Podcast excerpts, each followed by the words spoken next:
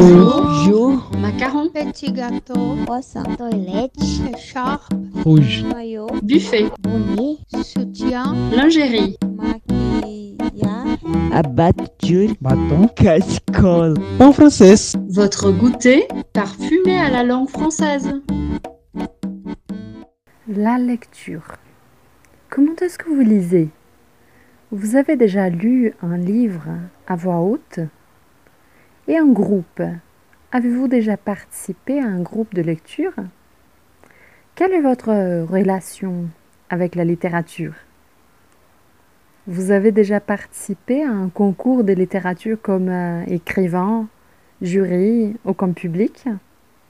Eh bien, c'est le type d'expérience que le prix littéraire français Le Choix Goncourt Brésil ou FMG nous propose.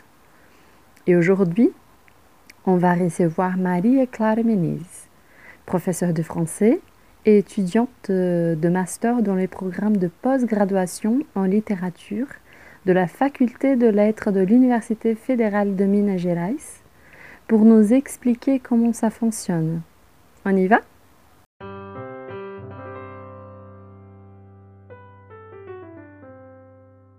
Salut, soyez les bienvenus dans cette nouvelle émission. C'est un énorme plaisir d'être avec vous encore une fois. Comme d'habitude, je suis avec ma camarade Luisa Moraes. Comment ça va, Luisa? Coucou, ça va bien? Très, très bien. Euh, et aujourd'hui, nous avons un invité très, très spécial, qui c'est Clara. Comment ça va, Clara? Ça va bien, Adrien, merci. Et toi? Ah, très bien. Ça marche super bien. Euh, Bon, c'est en fait, c'est un énorme plaisir de t'avoir ici aujourd'hui avec nous. On va parler d'un thème euh, qui m'interpelle, en fait, que c'est le choix Goncourt.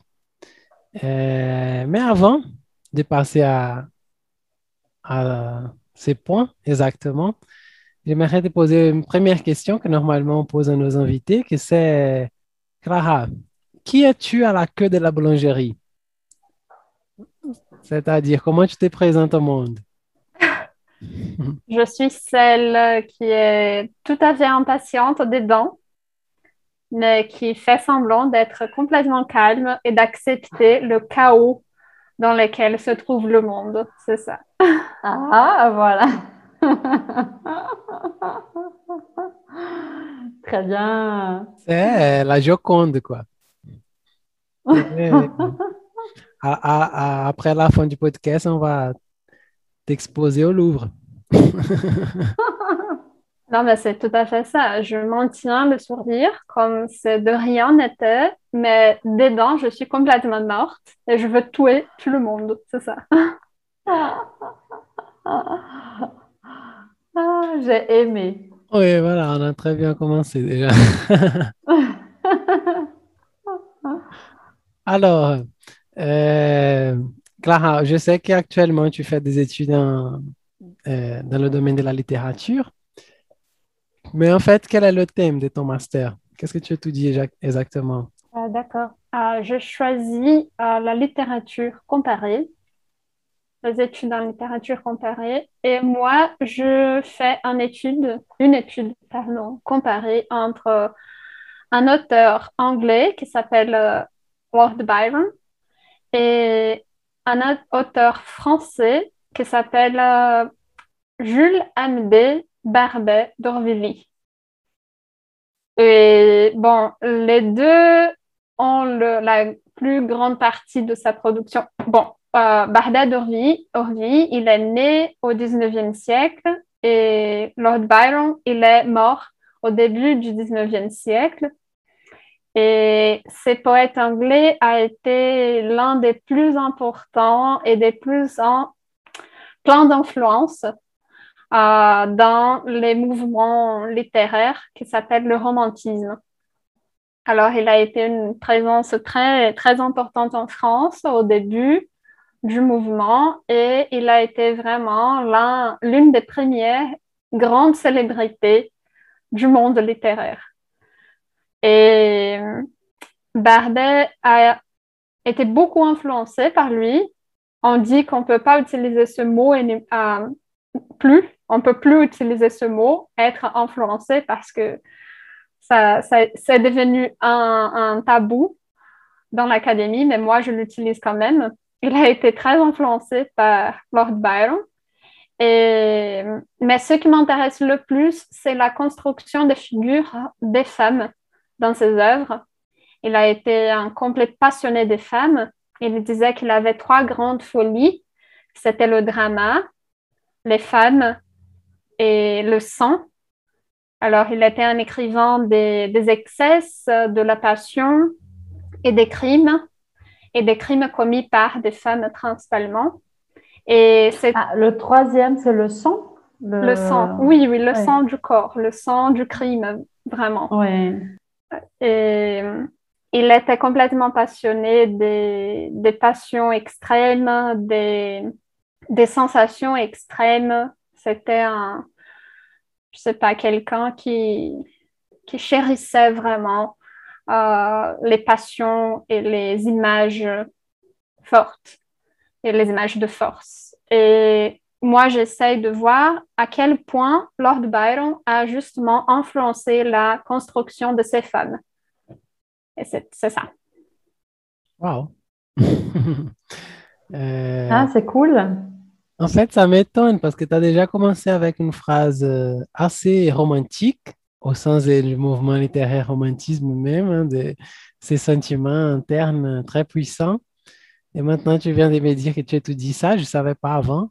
Et j'ai, maintenant, je suis en train de penser que peut-être que tu étudies, tu as cherché un thème un peu pour étudier ce que tu es à l'intérieur aussi. Bon, je suis tout à fait d'accord.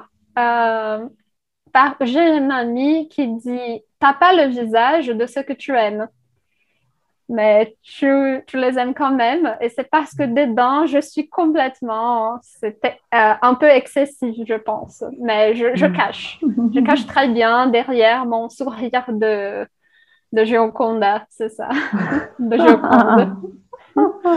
Parfait. Euh, et maintenant, tu m'as fait penser à une chanson de Stromae qui dit Tu me fais de la peine, mais je t'aime quand même. Tu connais? Je ne sais pas si vous connaissez, mais Non, je ne connais pas cette chanson-là, Mhm. mais j'ai simplement adoré la phrase parce que c'est le genre de, de relation, de, de liaison amoureuse qui, qui m'étonne et qui me passionne en plus. voilà. Un En peu fait, euh, sucré, salé, un peu amer et, et sucré au même temps. ah, c'est très beau déjà. Oui, voilà. Alors, euh, c'est cool. Alors, on parle, on a introduit, n'est-ce pas, euh, euh, cet épisode en parlant du, choix Goncourt, n'est-ce pas? Alors, on, voudrait savoir comment est-ce que le choix Goncourt, il est apparu dans ta vie? Bon, je, suis dep- depuis toujours à la fac. Il, me semble que je vais mourir, mourir vraiment, parce que euh, je suis depuis 10 ans déjà. Et j'étais à la deuxième euh, licence en 2019. Oui, 2019. C'était la fin de ma deuxième licence, qui était déjà dans les domaines de- des études de- littérature. Et l'une des profs qui avait été embauchée cette année, cette année-là, elle nous a proposé vraiment de participer à un projet. Et le projet était justement le choix Goncourt.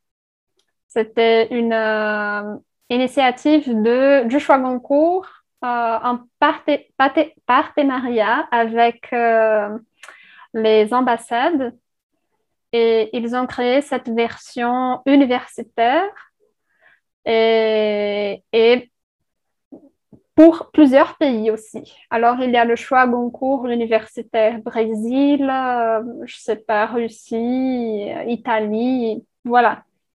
Il y a partout dans le monde.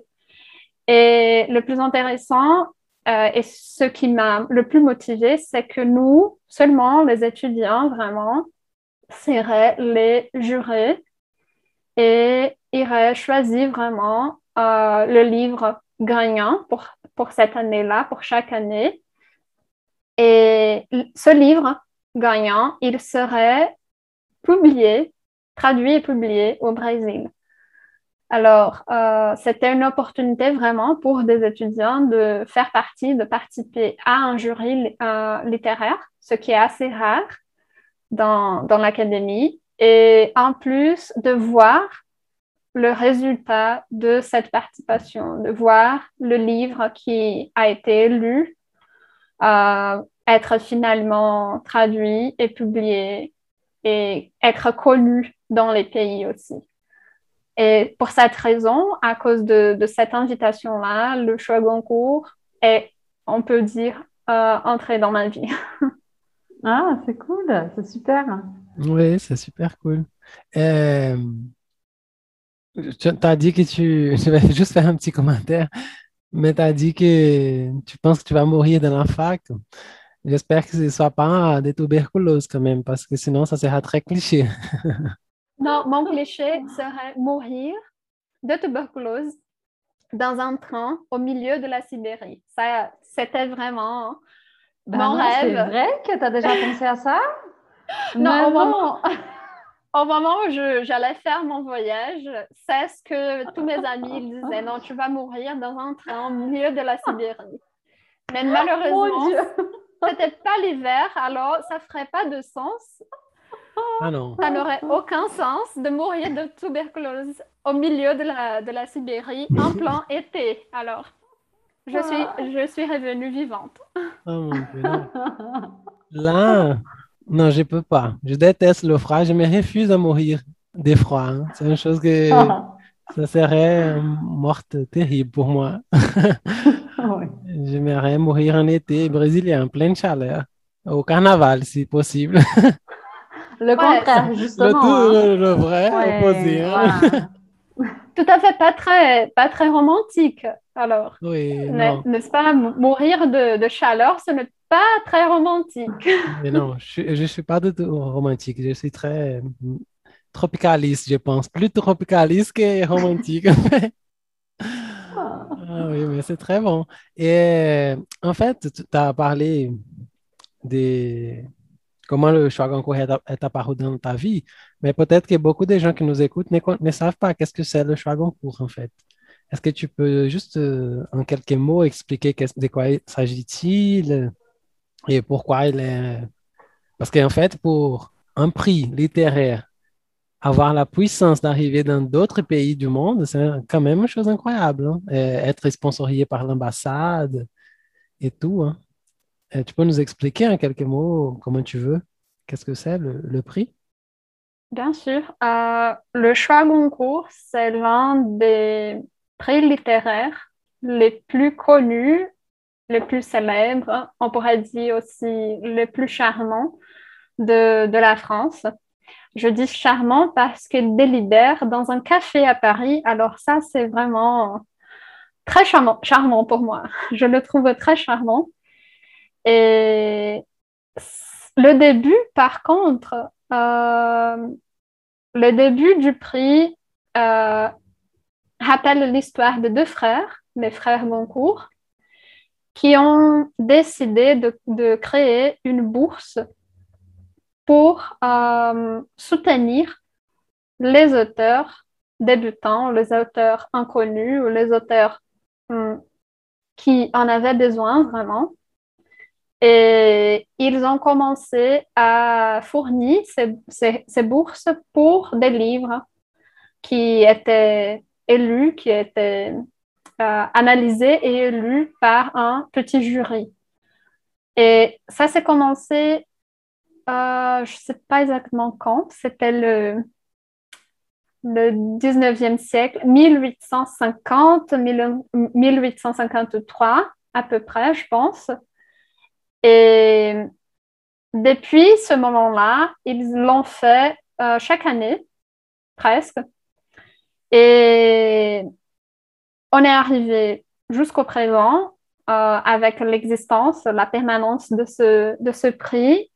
Et, aujourd'hui, il, euh, il n'offre plus cette bourse, c'est pris vraiment en argent. Mais le plus important pour les auteurs qui participent, c'est vraiment la visibilité et l'opportunité d'être euh, d'être reconnu comme euh, producteur, comme auteur des œuvres euh, tellement valables qu'elles ont pu être élues par le prix Goncourt. Et euh, il y a d'autres versions du prix. Ce n'est pas seulement le Goncourt officiel, mais il y a aussi la version des lycéens.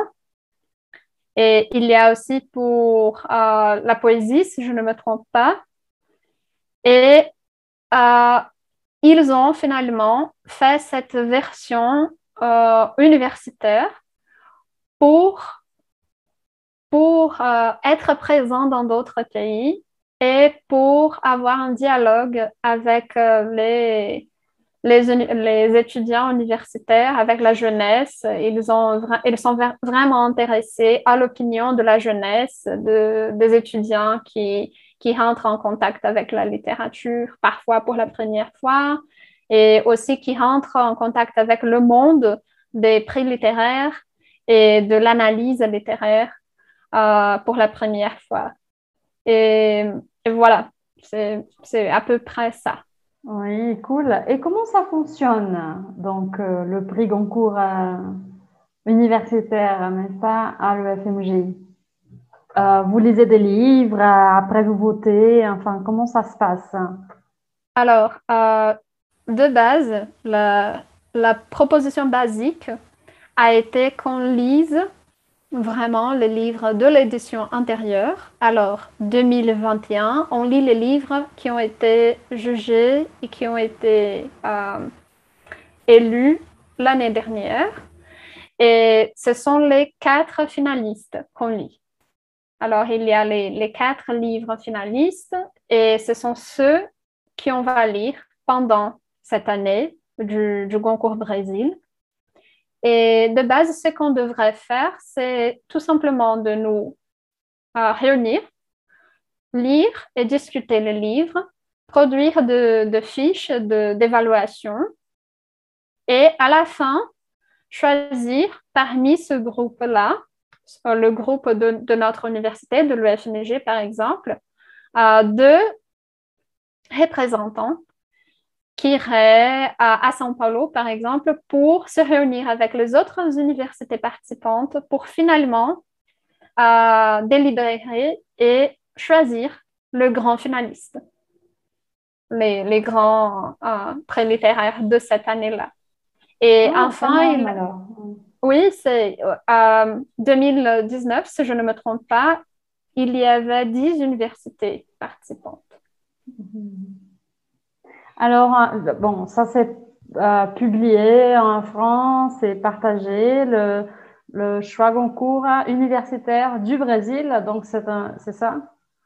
Oui, euh, on peut, trou- on peut trouver des informations sur euh, le site de l'ambassade, des ambassades, n'est-ce pas? Le Campus France Mhm. principalement, le site des ambassades et sur la page du prix Goncourt aussi.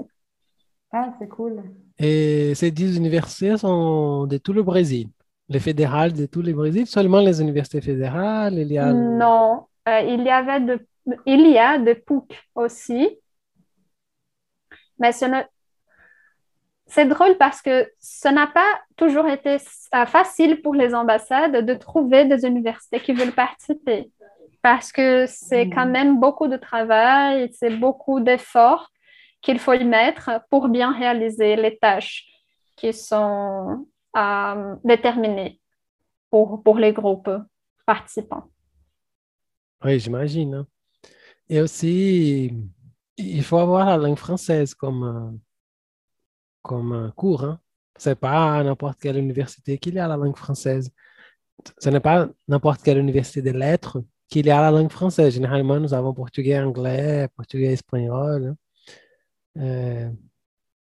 Oui, et en plus, il faut y avoir aussi des élèves, des étudiants euh, avec un niveau B2, on pourrait dire, ou euh, B1.2 minimum pour vraiment être capable de lire et analyser dans un niveau assez profond des œuvres littéraires et qui ont été vraiment écrites en français. Ce n'est pas de traduction vers le français ou de textes simplifiés. Ce sont des œuvres littéraires françaises, francophones, euh, qui doivent être analysées et doivent, doivent être jugées.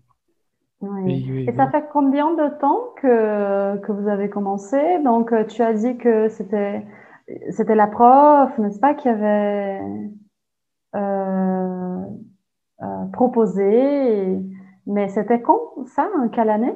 Alors, la prof qui nous a proposé de participer au concours euh, pour la première fois s'appelle Daniela Hirakawa.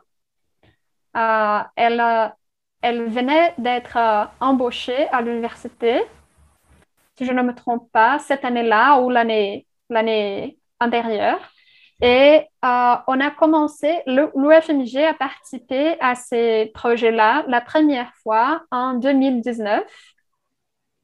Et ça a été aussi la première édition du prix Goncourt au Brésil.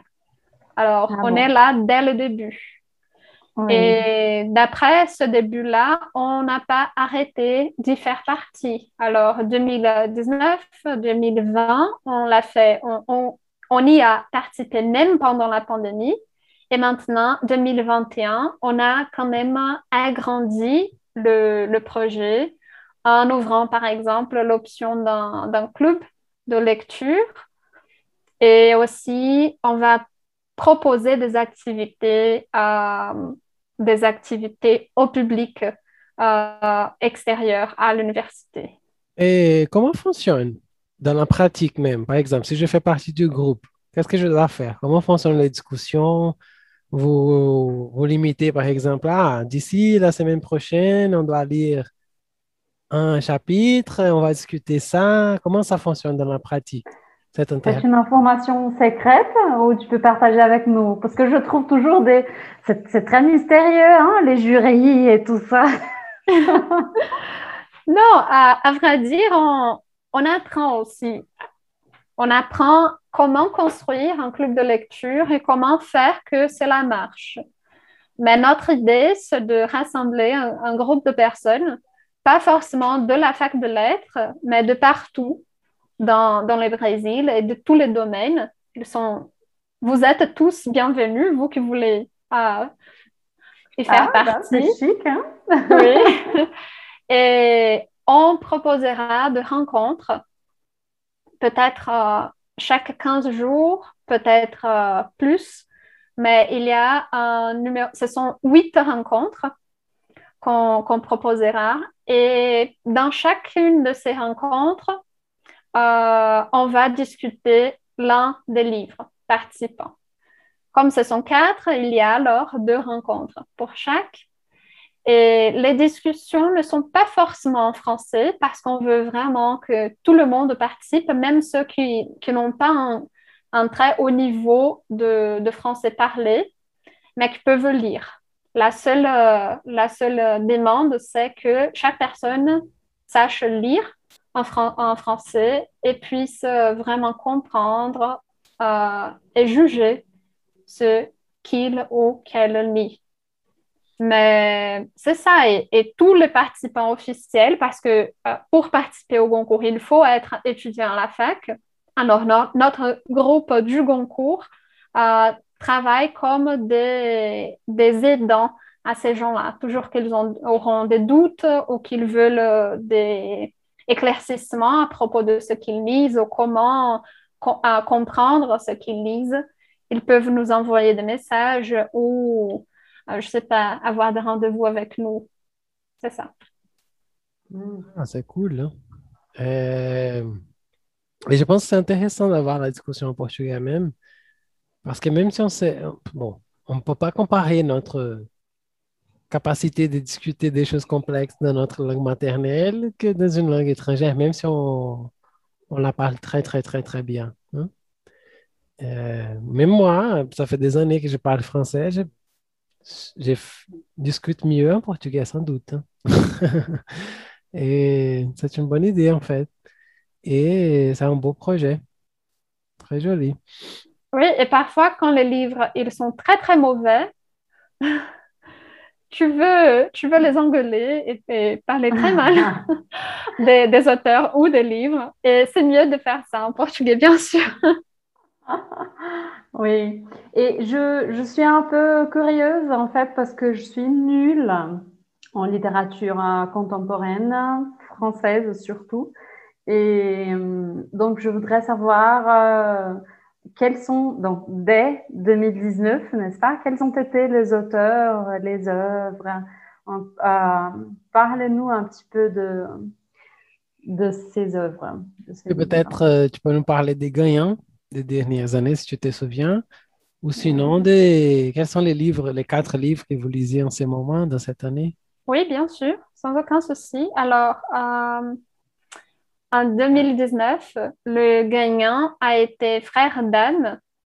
Euh, L'auteur s'appelle David Diop et c'est un livre assez petit, 100 pages, peut-être moins, Euh, pas plus, non, il a 100 pages maximum, mais assez puissant, euh, qui parlait de, guerre euh, en Afrique et d'un des survivants et comment ça l'a changé profondément au, au niveau de, de le mettre un peu fou même.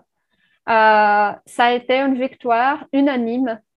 Tout le monde, toutes les universités, tout le monde vraiment l'a vraiment appelé comme le, le gagnant depuis le début parce que c'est un, un livre génial.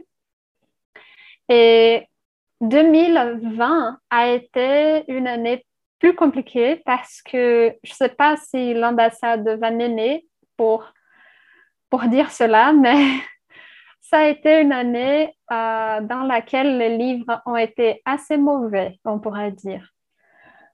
Et c'est vrai, peut-être après vous coupez cela, mais c'est la vérité. Bon, c'est ce que tu veux, hein. Si tu veux qu'on coupe, on coupe. Non, pour moi, c'est pas grave, je peux laisser. Ok. Et Je laisse? bon, Oh, oui, vas-y. D'accord. Je l'ai dit, c'est ça. Et... Mais les livres. Euh, C'est de- l'opinion euh, d'un jury, hein. Ouais, c'est ça, c'est ça. C'est mon opinion. Salut, c'est Maria Clara et c'est moi qui l'a dit. D'accord? Ouais. Euh, le livre n'était pas très bien, n'était pas très bon. Et on a élu un livre qui s'appelle euh, Tous les hommes n'habitent pas le monde de la même façon. Mais Et c'est c'est c'est de la fiction? c'est de la fiction. C'est Oui, de la là- fiction. Déjà, elle a un titre de master en sciences politiques, euh, sociologie, je pense. Oui, c'est énorme. Euh, C'est énorme. On pourrait compléter en disant tous les hommes n'habitent pas le monde de la même façon. Euh, Tous les hommes, on dit tous les hommes. Oui, tous les hommes n'habitent pas le, monde de la même façon. Un abordage euh, sociologique à propos de la vision kantienne de l'homme. Je sais pas, quelque chose comme ça marcherait parfaitement dans une fac de sociologie ou de philosophie. Mais ce livre-là, Tous les hommes, euh, l'auteur, dont l'auteur s'appelle euh, Jean-Paul Dubois, c'est un livre euh, de mémoire, mais de mémoire, mémoire fictionnelle. C'est un livre de mémoire euh, dont le personnage principal raconte un petit peu pourquoi est-ce qu'il a été mis en prison. Il raconte pourquoi est-ce qu'il se trouve dans cette situation. Je ne vais pas dire pourquoi, quelle est la réponse, parce que ça serait du spoiler.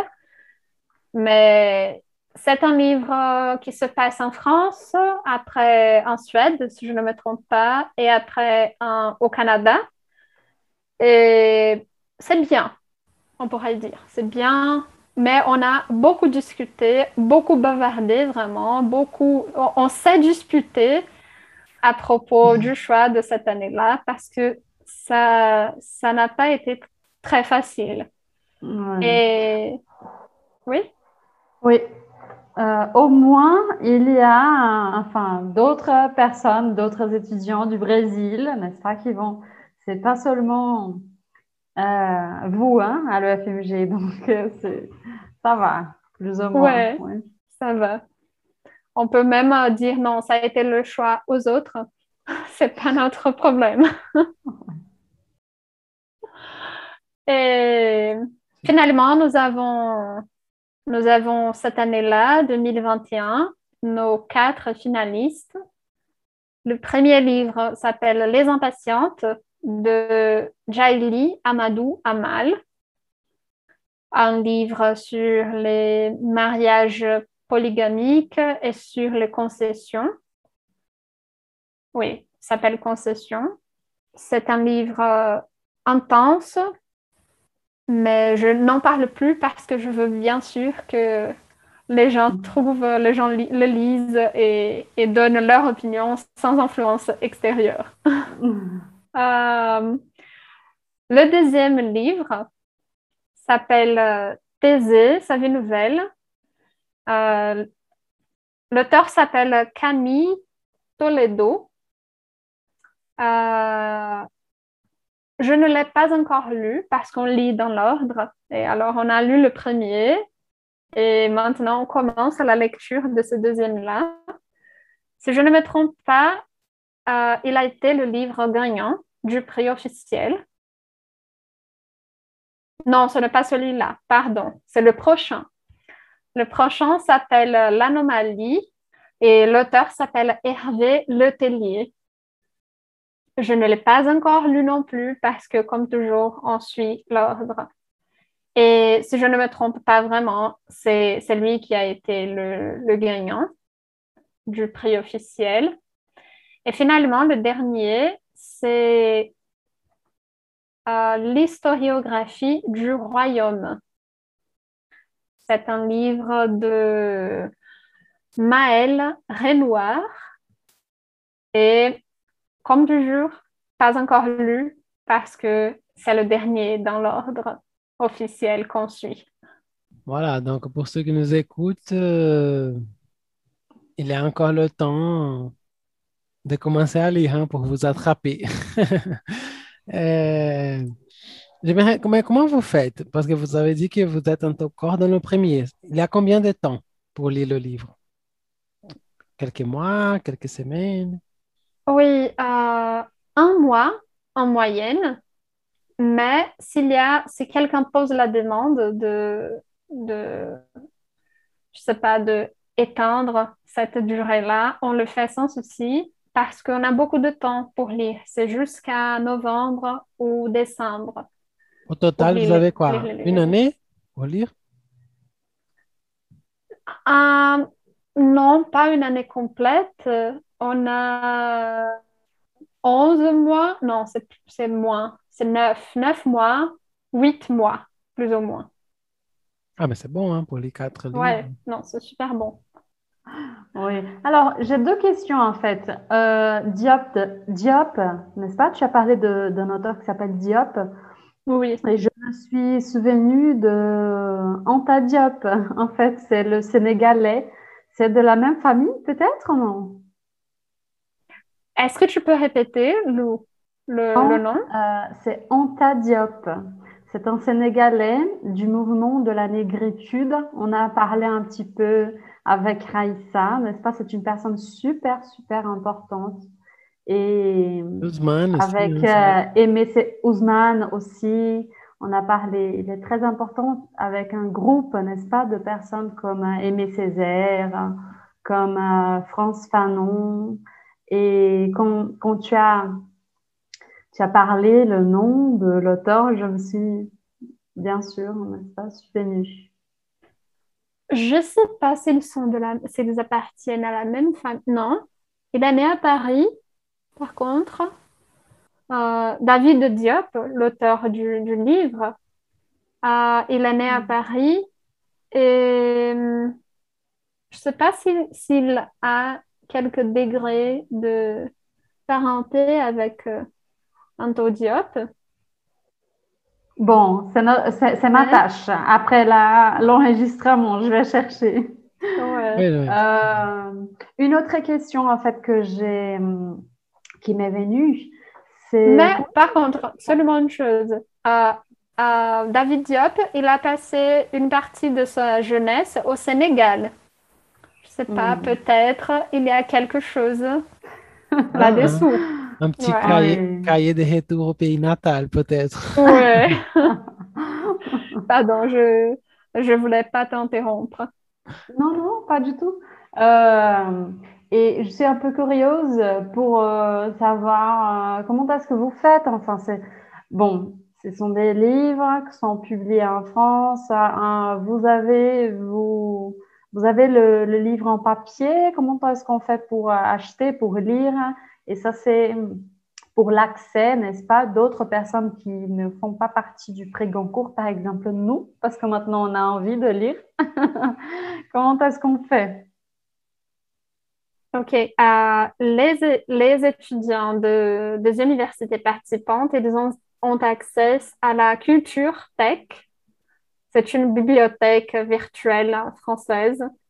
Et alors, on n'a pas besoin d'acheter le livre euh, à cause de cela. Et, Et Vous avez on- la version numérique. oui, nous avons la version numérique, nous utilisons la version numérique et on recommande aux élèves qui veulent participer aussi de, de s'abonner à la culture tech, si possible, pour lire les livres. Ah, c'est cool. Parfait. Euh, en fait, tu disais ça, que ça se passe dans plusieurs pays, plusieurs villes au Brésil et tout. Euh, à la fin de quelques années, ça donnera une très jolie étude sociologique peut-être sur les amours littéraires hein, des pays. Par exemple, euh, pourquoi la France a choisi un livre, le Brésil a choisi un autre, euh, je ne sais pas, la Turquie a choisi un autre. Là, on peut même voir qu'est-ce qui motive les pays à lire, hein, quelles sont les passions littéraires de chaque pays. hein? Oui, euh, je suis tout à fait d'accord. Et en plus, euh, il y a un exemple. La première édition, c'est un exemple de ça parce que la France, euh, elle a choisi comme prix littéraire. Je dis la France parce que je parle du Goncourt officiel, mais le, prix Goncourt a choisi un livre dont je me- dont je ne me souviens même pas le nom. Je vais, je vais essayer de chercher. Mais il y a ici chaque. OK. Il y a ici tous les lauréats. Je vais chercher le nom. OK. Euh, le 2018, c'est le, le prix Goncourt. Le prix Goncourt a choisi le li- euh, des livres et on, les a, on les lus l'année suivante, 2019. Et ce livre qui a été choisi par le prix Goncourt en 2018 a été euh, Leurs enfants après eux de Nicolas Mathieu. Mais tous les autres pays participants ont choisi Frères d'hommes de David Diop. Parce que tout le monde l'a considéré beaucoup mieux que ce livre-là, dont le nom, je, je même oublié. Je me suis même oubliée. Et Tous les autres pays, 100% de d'autres pays que c'est pas la France? Wow. oui, c'est c'est pas à 100%, je peux dire euh, 90%, mais voilà, ça a été une différence euh, étonnante. Et ça dit beaucoup à propos du jury français et des autres parties du monde, n'est-ce pas? Je pense. Ouais. Oui, mais, euh, maintenant que tu as parlé des comparaisons des jurys, tu sais dire qui lit, qui, qui est le jury français et qui est le, jury étranger, ce sont des étudiants universitaires. Mais le jury français, c'est quoi? Ce sont des étudiants, ce sont des gens de l'Académie française, l'Académie des lettres, une chose comme ça. Non, ce sont des... On peut commencer en disant que ce sont des gens très âgés, âgés ou très âgés, avec des fonctions, ce sont des fonctionnaires, ce sont des gens du domaine des lettres, des académiciens. Euh, sur le site de- d'Académie Goncourt, on peut trouver tous les participants, tous les membres de l'Académie avec de petits profils, mais il n'y a personne qui ait moins de 40 ans. 45 ans. Un petit peu plus, là, disons. Ouais. Donc, euh, on peut dire que le choix Goncourt français, il est un peu cringe, quand même. Ouais, ouais, il est beaucoup plus que moi, qui suis déjà beaucoup. Oui, non, non, non. Moi aussi, je suis très cringe. En fait, nous sommes, hein, parce que Ouais. c'est Nous sommes content. tous. Oui, c'est bon. C'est étonnant même de savoir ça. Ça donne déjà une étude hein, pour les sociologues qui nous écoutent là. C'est déjà une étude. euh, Vraiment, je trouve très intéressant d'étudier ça. Ouais, Ouais, c'est un tous les hommes et tous les jurys n'habitent pas le Exactement. monde de la même façon. Exact. J'irais dire ça en fait. Exactement. C'est un bon sujet pour euh, l'auteur de, de tous les hommes, etc. Jean-Paul Dubois, viens ici, on a un sujet pour toi.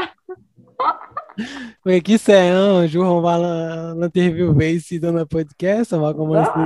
Qu'est-ce que vous pensez, messieurs? Tous les hommes lisent la littérature de la même manière dans le monde? Ah. Voilà. Voilà, parfait. Je pense à ça, hein, c'est le... Ah, donc pour, si on veut y participer comme public euh, externe, qui n'est pas universitaire, comme public euh, pas officiel, comment on fait? Pour, par exemple, une personne qui nous écoute en ce moment, elle s'intéresse, même moi, je pense que je m'intéresse en ce moment, je m'y intéresse. Comment on fait pour y participer? Bon, euh, si vous voulez participer, vous venez sur la page Instagram qui s'appelle Goncourt Brésil UFMG. Goncourt Brésil UFMG. Et il y aura un lien vers le formulaire. Et au moment où, où vous remplissez ce formulaire-là avec vos informations, il est encore ouvert, mais au moment où vous remplissez ces, ces formulaires, vous vous y inscrivez. Et d'ici une semaine, je pense, deux maximum, on va fermer le formulaire et contacter tous ceux qui se sont inscrits. Alors, c'est l'heure. Hein? Une semaine, on va publier ça lundi. C'est possible de, par exemple, parce que les gens vont nous écouter pendant la semaine prochaine. Laissez Ouais, deux semaines alors. Jusqu'au 2 ju- euh, août, peut-être. oui. Comme ça, les gens Oui, peuvent nous écouter pendant la semaine prochaine et oui, la semaine du 26. On fait déjà la pub. oui, non, bien sûr. On, on laisse ouvert jusqu'au au 2 août, sans souci. Voilà, parfait. Euh, Et pour ceux qui nous écoutent, on ne fait pas en direct les émissions, hein, donc euh, on vous donne le... On va publier cet épisode le 26, donc vous aurez jusqu'au 2 pour vous inscrire. Mais une question, il y a juste euh, l'Instagram, il n'y a pas autre moyen. Pour ceux qui n'ont pas Instagram, ces, ces Mail. formulaires n'est pas dans un email, une chose comme ça? Ah oui, bien sûr. Il y a notre mail aussi. C'est choix goncourt UFMG Voilà, juste pour ceux qui nous écoutent, Goncourt, G-O-N-C-O-U-R-T. hein. Parce que c'est en français déjà. Et UFMG, c'est exactement les sigles de l'Université fédérale de Minas Gerais. hein. UFMG. Voilà, donc euh, Instagram ou email. hein. Profitez-en parce que je pense que c'est. En fait, c'est très, très beau ce que vous faites. hein. Euh, déjà, je pense que c'est très différent. Donc, quelle est ta sensation, en fait, de, pour toi? Quelle est la différence de lire, euh, même pour toi, qui est déjà un, un dans ce domaine de littérature, hein, euh, quelle est la différence de lire seul un livre et lire dans un groupe, dans un club de lecture, lire pour discuter avec quelqu'un? Bon, lire discuter, pour moi, c'est toujours mieux parce que c'est comme si chaque œuvre s'ouvrait vraiment dans beaucoup plus de possibilités et de, points de vue et d'alternatives euh, que dans la lecture solitaire, dans la lecture seule. Alors, euh, discuter avec les autres, c'est vraiment, moi, je trouve comme euh, une action, un, processus d'empathie avec l'autre et de prise de points de vue différentes qui nous rend plus humains, plus ouverts aussi, euh, plus aptes à cohabiter avec les différences et comprendre la possibilité d'un monde différent. Ce n'est pas vraiment euh, question d'adhérer à ces mondes différents, mais se- seulement comprendre qu'ils peut- puissent exister, par exemple. Ah, très- Parfait, c'est ça alors. Si on n'a pas envie d'y participer après ça, on n'aura jamais plus.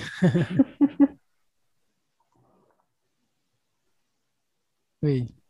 Bon, je pense que sur le concours, c'est bon. hein. Je pense que tu as déjà des questions, Lisa, sur le concours. Non, non, euh, j'ai aimé en fait. Et Oui. c'est ça. Mais, mais bon, on n'a pas encore fini, hein. Continuez à nous écouter. En fait, euh, on aime beaucoup parler des thèmes précis, mais on aime encore plus peut-être de parler de la vie, hein, que c'est pas précise, hein, comme dit Pesso, hein.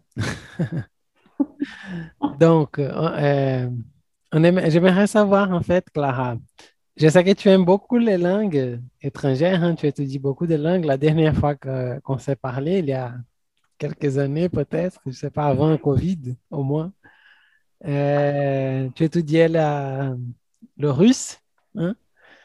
Euh, et j'ai deux questions en fait à te poser. hein. La première, combien de, langues tu parles en ce moment? après, euh, je sais que tu as fait un échange en Russie. Comment ça s'est passé? Ouais. Bon, toujours qu'on me demande combien de, langues je parle, je considère seulement celles euh, dans euh, dans lesquelles je peux me débrouiller suffisamment pour demander de l'eau, de la nourriture et pas mourir de froid. Et pour pouvoir aller aux toilettes aussi. Si on considère cela, il y a, je, je- j'en parle cinq. Une polyglotte. Oui, Ouais, une je- je- troglodyte. Une troglodyte, oui. En fait, c'est polyglotte, vraiment, parce que, hein, n'est-ce pas? Oui, non, j'ai pas- Parfait. Et euh, je me souviens, je suis allé dans ta, dans ton pot de départ pour partir en Russie.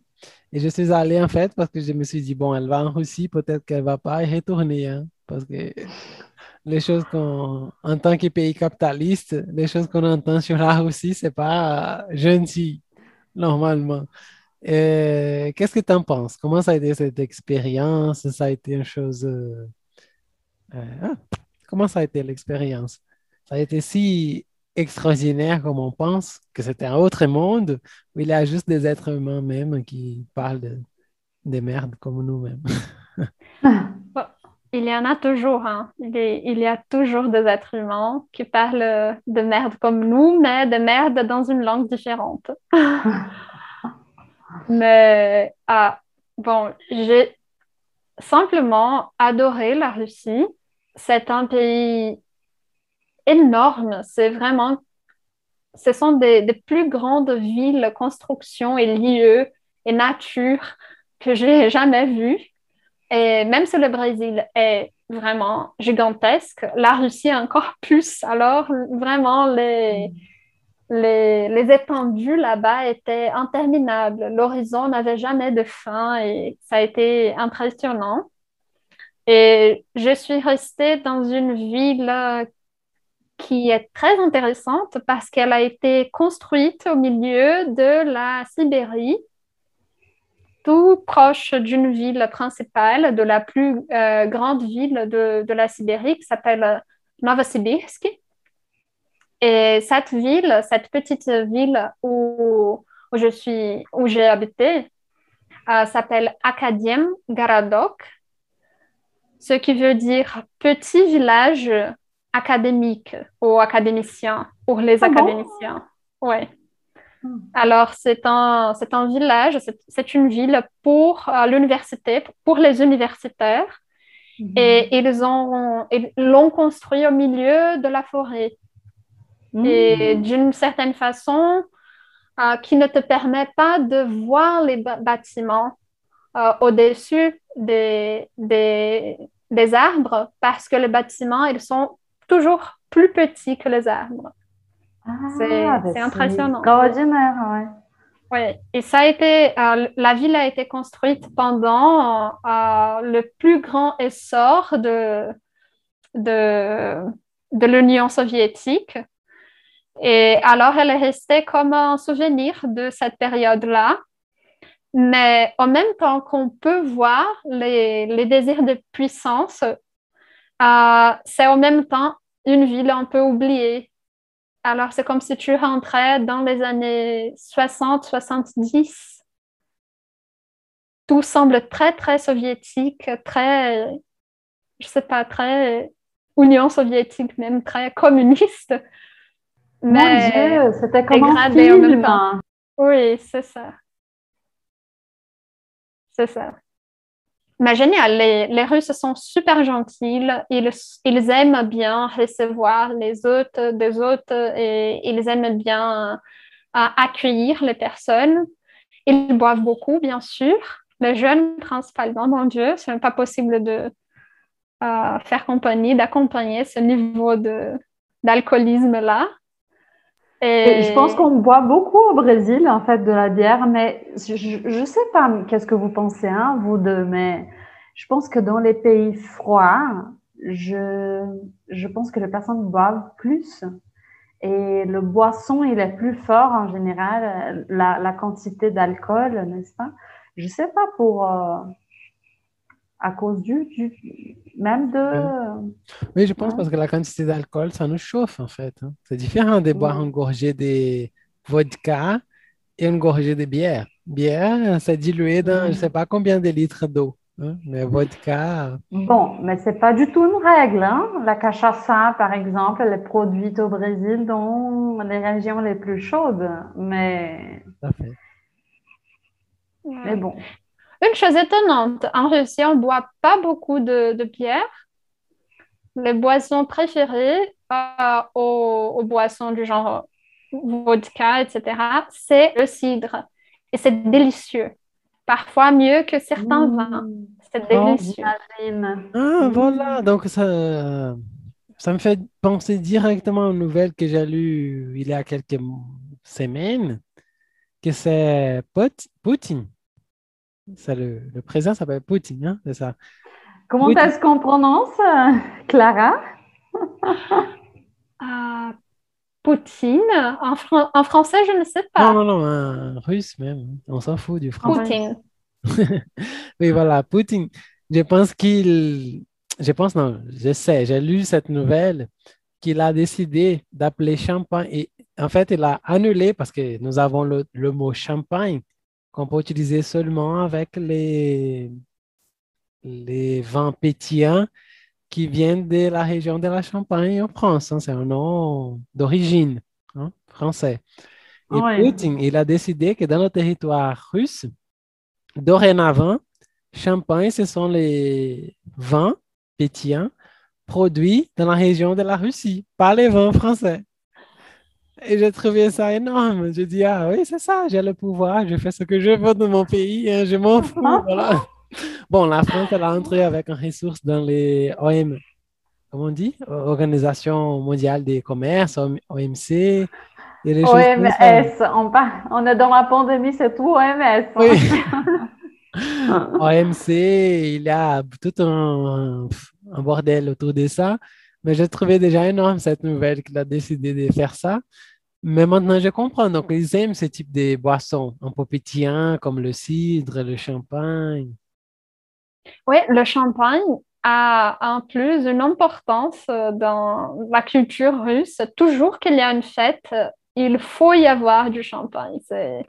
Ah bon? C'est, mais c'est, Ouais. c'est fou, hein? Ouais, mais je C'est sais pas jusqu'à jusqu'à quel point, à quel point c'est vraiment une influence de la France parce que la Russie a été complètement culturellement dominée par la France pendant euh, la plus grande partie du 18e, 19e et 20e siècle, jusqu'au moment où il y a eu vraiment la révolution et tout ça. Mais voilà, Pushkin, il est appelé le, l'initiateur de la langue russe, de la langue poétique en Russie, parce que les poètes, ils méprisaient la langue parlée russe, ils méprisaient la langue nationale. Ils écrivaient euh, plutôt en français et les nobles, ils parlaient entre eux et avec leurs enfants en français. Et c'est... ça, c'est bizarre. Ouais. Non, mais maintenant, euh, je comprends tout. hein. Au moment euh, où j'ai lu cette nouvelle, je pensais que c'était juste une question de... Bon, c'est moi qui gouverne ici, je fais ce que je veux dans mon pays. Déjà, j'aime beaucoup euh, ce type de choses, de commerce comme ça. Euh, mais d'autre côté, c'est un peu ça même. hein, des... Bon, on produit notre propre euh, vin pétillant, peut-être qu'il est mieux que celui des... Je sais pas, on aime plus que celui qui vient de France. Pourquoi pas l'appeler champagne? Une fois que tout le monde parle champagne. C'est une manière d'échapper à cette colonisation française quand même. hein. Ou cette colonisation, bon, si on dit colonisation, on pense à une chose plus physique, hein, mais cette colonisation culturelle française et capitaliste en même temps. Si on va penser à une marque, Non, je, je suis tout à fait d'accord. voilà, Hmm. très, très cool. Ah hein. oui, je suis étonnée. Je n'aurais jamais imaginé cette influence de la France Bon, en Russie. Je sais pas, mais je pense que les, les Russes, ils sont super. euh, ils ont une personnalité. Enfin, pour moi, c'est quelque chose d'extraordinaire. Par exemple, euh, Tarkovsky, le metteur en scène. Il est russe, non? Tchaïkovski, oui. Oui, Tarkovsky. Oui. Oui, je pense que oui. Euh, Bon, le oui, nom- les écrivains. Enfin, Tout qui finit avec. Iski, je pense que c'est russe. hein. Peut-être à cause de Do- Dostoïevski. hein, donc, Oui, non, il est, il est né en Russie. Oui. Euh, Voilà. Bon, euh, en fait, dis-moi, une chose qui t'a... Bon, je vais te demander deux choses qui t'a étonné en Russie. Dans- une, dans le sens positif, une chose qui t'a étonné, que t'a aimé, avoir cet étonnement, et une autre chose qui t'a étonné, qui t'a dit, mon Dieu, qu'est-ce qui se passe ici? Qu'est-ce que je suis venu faire ici? Est-ce que je peux ra- raconter une troisième peut-être chose, peut-être une troisième chose qui m'a beaucoup étonnée. C'est la chose qui m'a étonnée le plus dans tout mon voyage en Russie. J'étais, comme je vous ai dit, au milieu de la Sibérie. Euh, si tu cherches euh, une carte et tu tapes Novosibirsk, tu vas vraiment voir que la ville se trouve au milieu, au plein milieu de la Russie.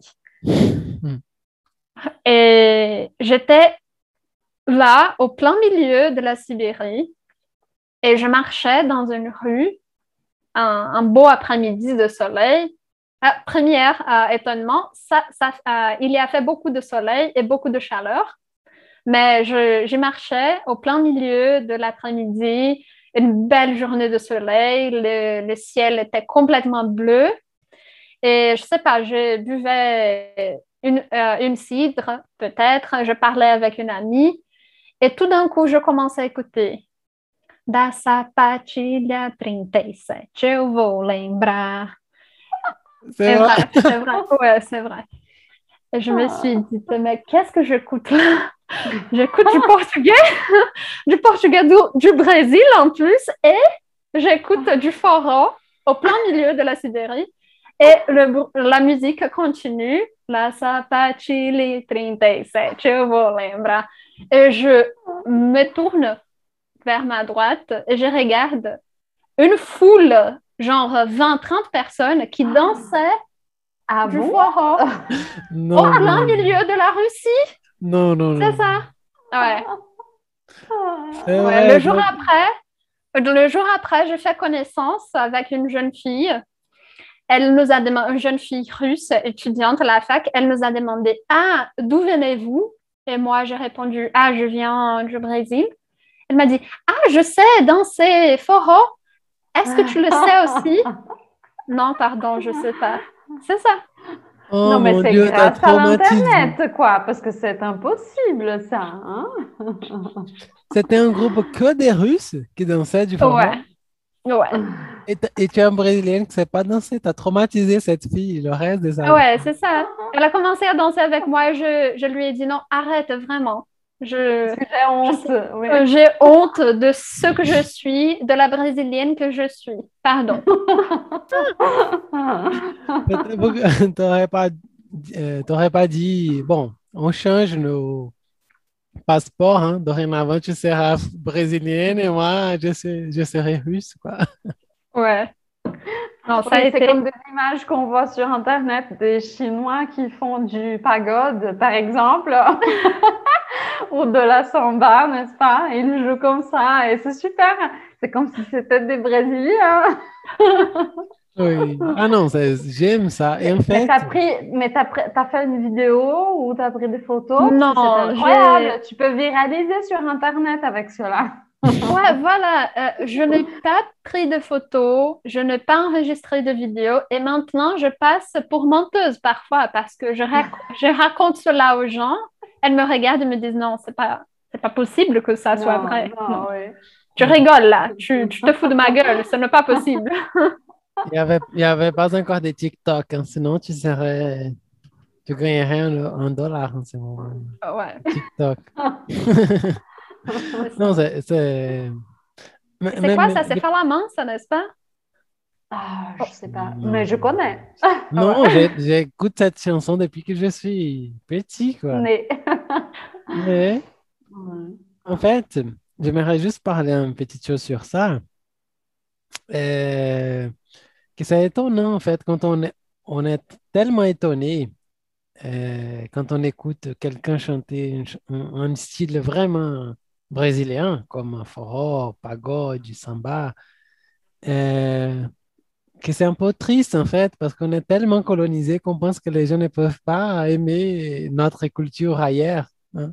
Parce que je sais pas, je pense que une personne qui chante du rock partout dans le monde, c'est pas une chose si étonnante. C'est du rock, quoi. Tout le monde aime le rock. Je suis nord-américain, je suis né aux États-Unis, donc tout le monde aime ma culture. Et la même chose euh, peut-être avec la chanson française. Mais nous, en tant que Brésiliens, quand on écoute un tout petit peu, une petite trace de notre culture, on pense que c'est une chose euh, absurde. Mais quand même, c'est... Si je serais russe, j'aimerais beaucoup écouter un forró, un samba, un pagode. Parce que c'est en plus de la bonne musique, n'est-ce pas? La musique brésilienne est vraiment très, très bonne, de très bonne qualité. Et il y a une autre euh, histoire associée à cela qui, a tout à voir avec cette histoire-là. C'est une jeune fille euh, italienne. Elle euh, fêtait son anniversaire, en- Russie. Et moi, elle était très jeune, 19 ans, c'était un, un tout petit bébé et on, on l'a adoptée pour notre, notre groupe.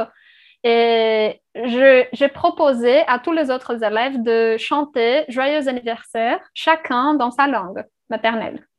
Et on a commencé avec les Russes, les, Suédois, les Américains, les, je sais pas, les Italiens. Il y avait des Chinois, des Coréens, alors de tout- toutes les nationalités y étaient représentées. Et au moment, j'étais la seule brésilienne dans ces moments-là.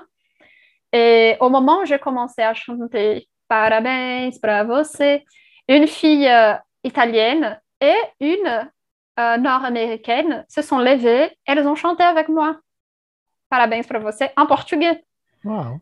Et moi, je les, regarde, je les regardais, je disais non, mais c'est mon moment. Excusez-moi, mais c'est moi la brésilienne. Et à la fin, je leur ai posé la question, mais comment est-ce que vous savez chanter Parabéns para você en portugais? Et la fille, euh, une, l'autre fille italienne qui chantait, elle m'a dit, il y a toujours un Brésilien. Et ils sont amis avec tout le monde. Et c'est ça. Voilà. Et notre euh, joyeux anniversaire, c'est très particulier. hein. C'est une parole euh, très complexe, en fait. Oui. T'as chanté avec tout, Big, Big, Big, et, et Ora, et Ora, Hatimbu et tout. Nom? Non, non. Seulement la version classique, La version qui est les- déjà euh, une version euh, assez complète si on compare avec euh, la version française et américaine, n'est-ce pas? Oui, bien sûr. Oui, alors, et je, je sais que tu as beaucoup de projets, mais raconte-nous, quels, quels sont tes projets pour l'avenir? Bon, euh, j'espère rester à la fac pour toujours. Alors, je vais, je vais essayer d'obtenir un doctorat aussi, de faire mon doctorat. Je ne sais pas où. Si, si je ne réussis pas cette année euh, de 2021, je vais essayer encore une fois 2022 et cette fois-là partout dans le monde, en Russie, en Allemagne, en France, aux États-Unis, où on parle l'une des cinq langues que je parle, j'essaierai en essayant de, de faire mon doctorat. Et c'est ça. Ah, c'est cool. Non, parfait. Et tu finiras ton master cette année? Ouais, peut-être euh, peut-être au début de l'année prochaine, mais ouais, Non, oui. j'espère que tout ça, tout se passe bien et que je, je le finis cette année. Mais comment ça marche, faire un master en temps de pandémie? Ah, c'est triste de n'avoir pas le contact avec euh, les autres étudiants en salle de classe, mais c'est quand même très, très utile d'avoir tellement de temps disponible pour mes lectures. Et je pense que j'en ai beaucoup profité, alors ça va. Hmm, c'est cool. Alors, on commence à arriver à la fin du podcast et je voudrais, on fait toujours une question, euh, une dernière, presque une dernière question, que c'est, il y a une question qu'on n'a pas faite et que tu veux répondre? Wow! Si, si j'étais un genre de crème, euh, crème glacée, quel genre, quel, euh, ouais, quel Je parfum, oui. ouais, quel parfum de, de crème glacée je serais? Cette question, elle est très importante et je la pose toujours aux gens dont je fais connaissance. Ah, parfait. Alors, Clara, dis-moi une chose. Si tu étais un parfum de crème glacée, quel parfum de crème glacée, glacée tu serais? Euh, je, je réponds toujours la même chose. Pistache. Ah, j'aimerais beaucoup te manger. hein. J'adore la pistache.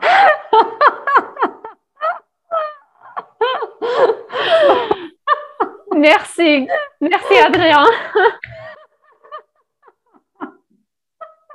Euh, j'ai pas pensé euh, ça, ça un peu malin. J'aime la pistache. J'aime Clara, j'aime la pistache. Bravo, bravo. Tu, m'as donné une idée, hein, pour, euh, enfin, arrête, c'est le moment, on arrive à la fin, on, on ne peut plus continuer.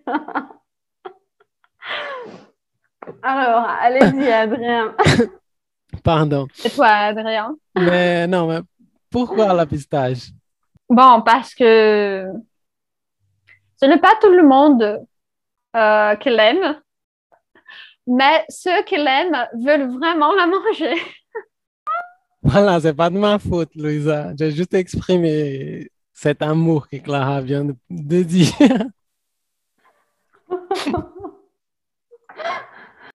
Alors, on arrête, on arrête, on arrête, c'est fini. Non, pas du tout. Quel, ça, Bon, quel parfum tu serais, Louisa? Moi, non, mais je suis du signe de Gémeaux, donc je suis très, je suis toujours en doute. C'est le plus difficile, c'est choisir. Mais je sais pas, j'aime le chocolat, c'est une passion mondiale. Et c'est pas ce que tu aimes, la question. la noix de coco. Qu'est-ce que tu Euh, serais? C'est pas ce que tu aimes. Peut-être que tu n'aimes- ne t'aimes pas, mais tu as un parfum quand même. Ah bon, non, mais arrête, parce que sinon on philosophe trop, hein. Euh,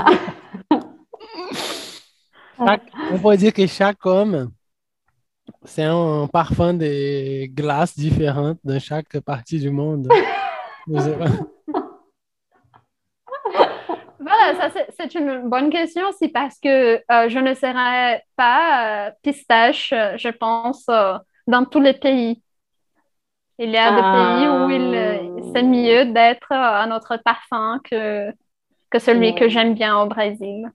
Ah, Alors je sais, j'aime le maïs. Donc je pense que j'essaierai parfum maïs.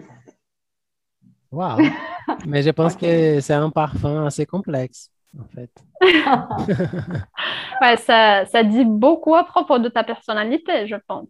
Être un- une, un- une glace au parfum de maïs, c'est quand même euh, très différent et très étonnant en tant que personnalité. Tout à fait. C'est, Ah bon, je me, je me trouve euh, super euh, normale.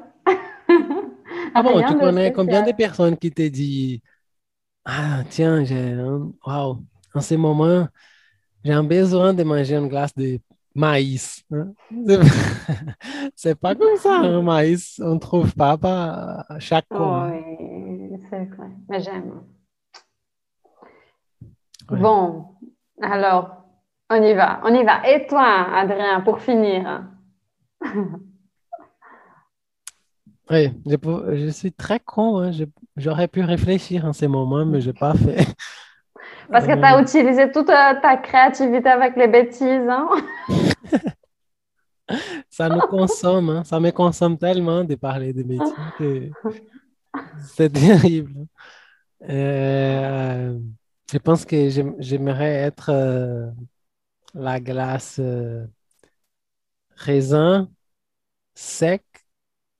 Comment ça s'appelle? Au rhum, oui. Comment ça s'appelle? C'est ça même, hein? Oui. Je ne sais pas si ça existe partout dans le monde, mais ici au Brésil, il existe un une glace qui s'appelle raisin sec au rhum. C'est ça, c'est du rhum. Je pense que c'est une glace de crème, hein, des- avec du rhum et de la, de- du raisin sec. C'est ça. Ouais. Ça fait, ça fait un peu, un peu, un petit peu âgé, n'est-ce pas? Oui, Un jeune Oui. monsieur. Ouais, un jeune Cringe. monsieur. Total cringe. Oui, total. C'est pas pour les enfants, hein, donc, euh, et, et, et, et les bêtises non plus, hein, parce que Est-ce que vous, vous mettez un signe plus 18 avant le début pour le du podcast, podcast? oui, c'est le important. podcast. hein. Bonne Ouais. idée, bonne idée, bonne idée. On va faire cela.